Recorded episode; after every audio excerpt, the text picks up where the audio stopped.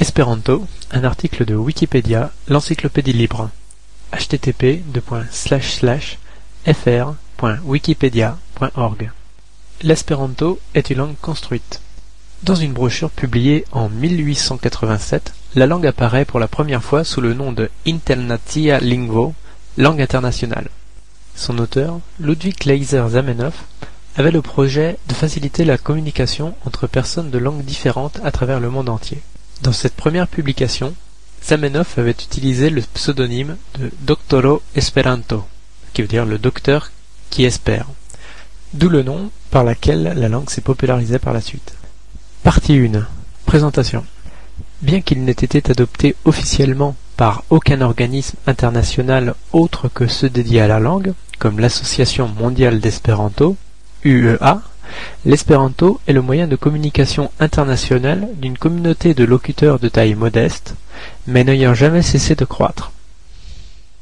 L'avènement d'Internet permet de mettre en relation beaucoup plus facilement les usagers de l'espéranto et de faciliter l'apprentissage de la langue aux personnes qui s'y intéressent. Aujourd'hui, l'espéranto est utilisé pour une large gamme d'activités voyages, correspondance, échanges culturels, conférences, littérature, informatique, apprentissage d'autres langues, télévision, radio, etc. De tous les nombreux projets de langue construite, l'espéranto est celui qui a remporté le plus de succès et le seul qui soit un peu connu du grand public. On peut ainsi trouver des locuteurs de l'espéranto dans presque tous les pays du monde. Il est très difficile d'estimer leur nombre. La seule étude sérieuse donne une estimation de 2 millions, estimation reprise notamment dans le World Almanac and Book of Facts dans le Quid, étude réalisée par le professeur Culbert de l'Université de Washington. Partie 2 Histoire En tant que langue construite, l'histoire de l'espéranto est d'une part courte et d'autre part bien mal connue. L'espéranto a été composé entre la fin des années 1870 et le début des années 1880 par Ludwig Leiser, Louis Lazare, Zamenhof. Après approximativement dix ans de maturation, incluant la traduction et l'écriture d'œuvres originales, le jeune auteur a publié la première grammaire en langue russe de la langue internationale en juillet 1887, sous la forme d'une brochure imprimée à ses frais. On suivit peu après des versions dans de nombreuses autres langues entre 1887 et 1889. Le nombre de personnes qui avaient appris la langue n'a cessé d'augmenter dans les décennies qui ont suivi, au départ principalement dans l'Empire russe et dans l'Europe de l'Est, et ensuite en Europe occidentale et aux Amériques. L'espéranto a pénétré au Japon à la faveur de la guerre russo-japonaise de 1904-1905. En Chine, les premiers cours ont été donnés à Shanghai en 1906 et à Canton en 1908.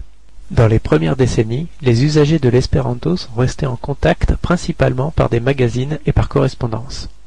En 1905, le premier congrès mondial d'espéranto a eu lieu à Boulogne-sur-Mer, France. Depuis, des congrès mondiaux se sont tenus chaque année, sauf durant les deux guerres mondiales. En 2005, le centenaire a été célébré à nouveau à Boulogne-sur-Mer. En plus de ces grands congrès, un grand nombre de sessions, stages, réunions et autres activités internationales collectives animent la vie du monde espérantophone. Depuis 1986, il ne s'est plus passé un seul jour sans que l'espéranto ait été, quelque part dans le monde, la langue d'une de ces rencontres. Le calendrier des prochaines rencontres se trouve sur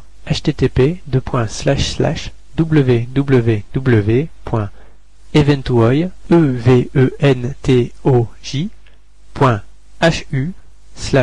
calendar e n d a r html L'espéranto n'est la langue officielle d'aucun pays, mais c'est la langue de travail de plusieurs associations à but non lucratif, principalement des associations d'espéranto.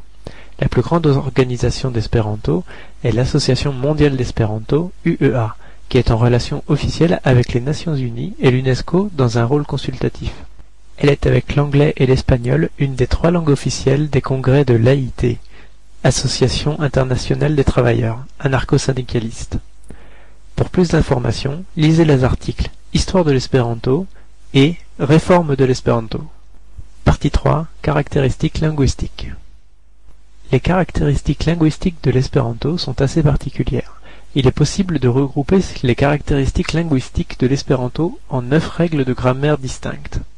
Partie 3.1 Classification En tant que langue construite, l'espéranto n'est généalogiquement rattaché à aucune famille de langues. Cependant, sa grammaire et l'essentiel de son vocabulaire portent à le rattacher aux langues indo-européennes. Ce groupe linguistique a constitué le répertoire de base à partir duquel Zamenhof a composé sa langue internationale. Structurellement, l'espéranto s'écarte sensiblement des autres langues indo-européennes. Il consiste exclusivement en des monèmes invariables qui se combinent sans restriction, ce qui l'apparente aux langues isolantes. En espéranto, comme en chinois, on dérive mon, mia, de je, mi, et de premier, unua, de un, unu. Par d'autres traits, il se rapproche des langues agglutinantes. Des formes verbales, telles que traducendo, qui devrait être traduit, videbla, peut être vu, ou seriozemi, avoir tendance à se montrer sérieux, rappelle le système de conjugaison turc. Partie 3.2 Phonétique L'espéranto possède 23 consonnes et 5 voyelles. L'accent tonique est toujours situé sur l'avant-dernière syllabe. Chaque lettre a une prononciation invariable. Les lettres de l'espéranto sont pour la plupart les lettres de base de l'alphabet occidental, à l'exception des lettres sho, cho, tso, jo, jo, wo et ho.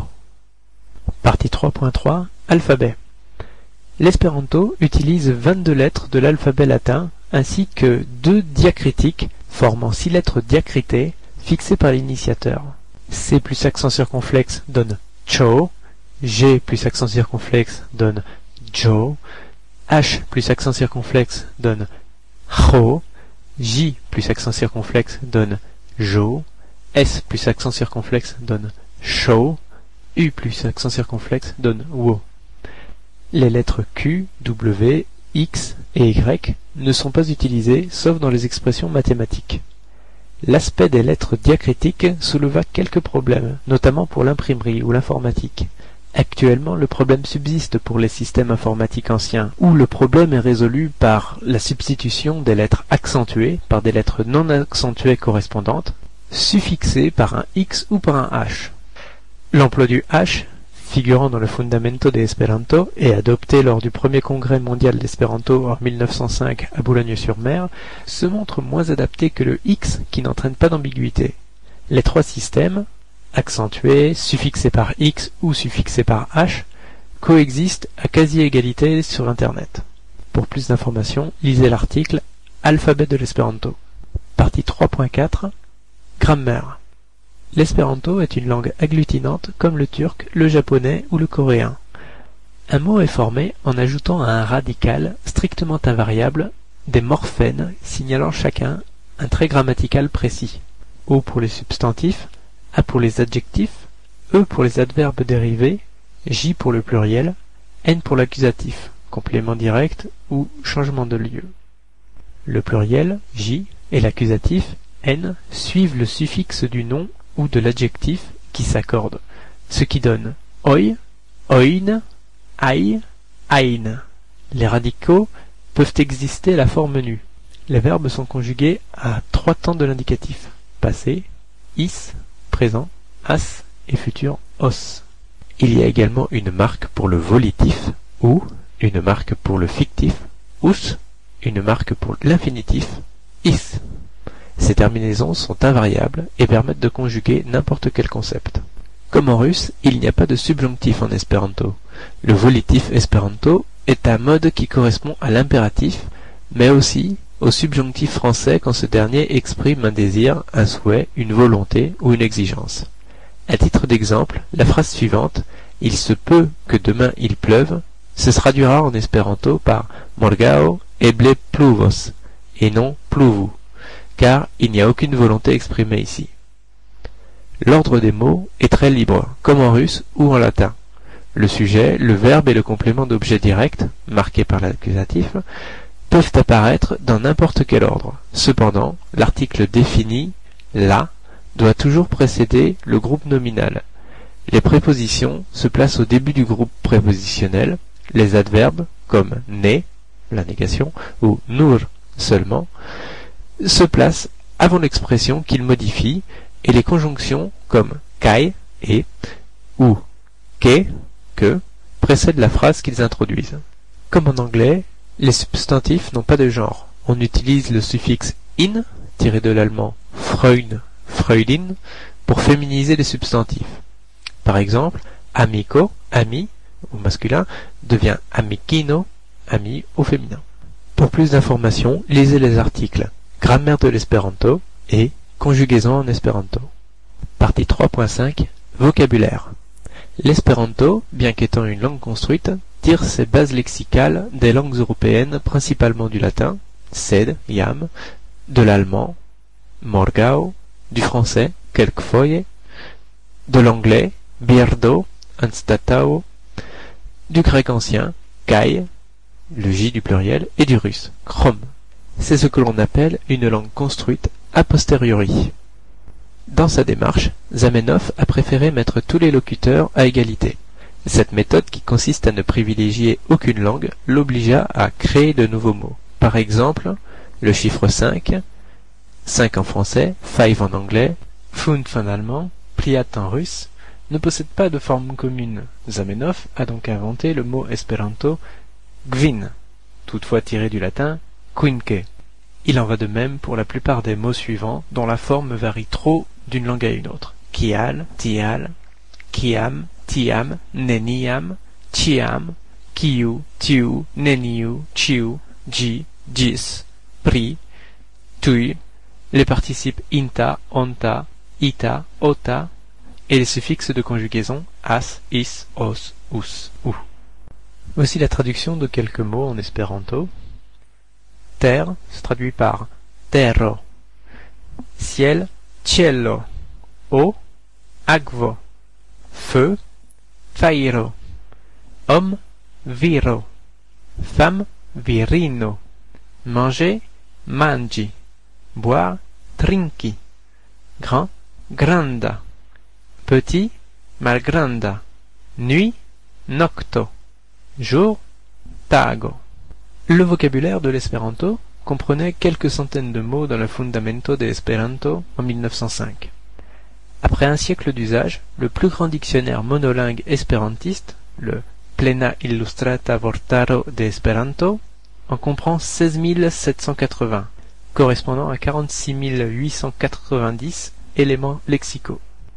De plus, le vocabulaire de l'espéranto est extensible grâce à son caractère agglutinant. Les mots peuvent en effet dériver les uns des autres au moyen de suffixes et de préfixes, une idée déjà émise par Descartes en 1629. Ce système facilite grandement l'apprentissage. À partir d'une seule racine, on peut parfois déduire tout un champ lexical. Il permet aussi de s'adapter aux besoins en nouveaux mots. Ainsi, du mot reto, le réseau, le filet, on a extrait le mot ret pour former tout un ensemble de mots liés à Internet. Ret adreso, adresse de courriel, red pirato, pirate informatique, etc. Ces affixes peuvent être par ailleurs utilisés seuls. Et donne eta, petit, dans le sens de l'idée de faiblesse. Pour plus d'informations, lisez l'article Formation des mots en espéranto. Partie 3.6 L'espéranto, langue transparente.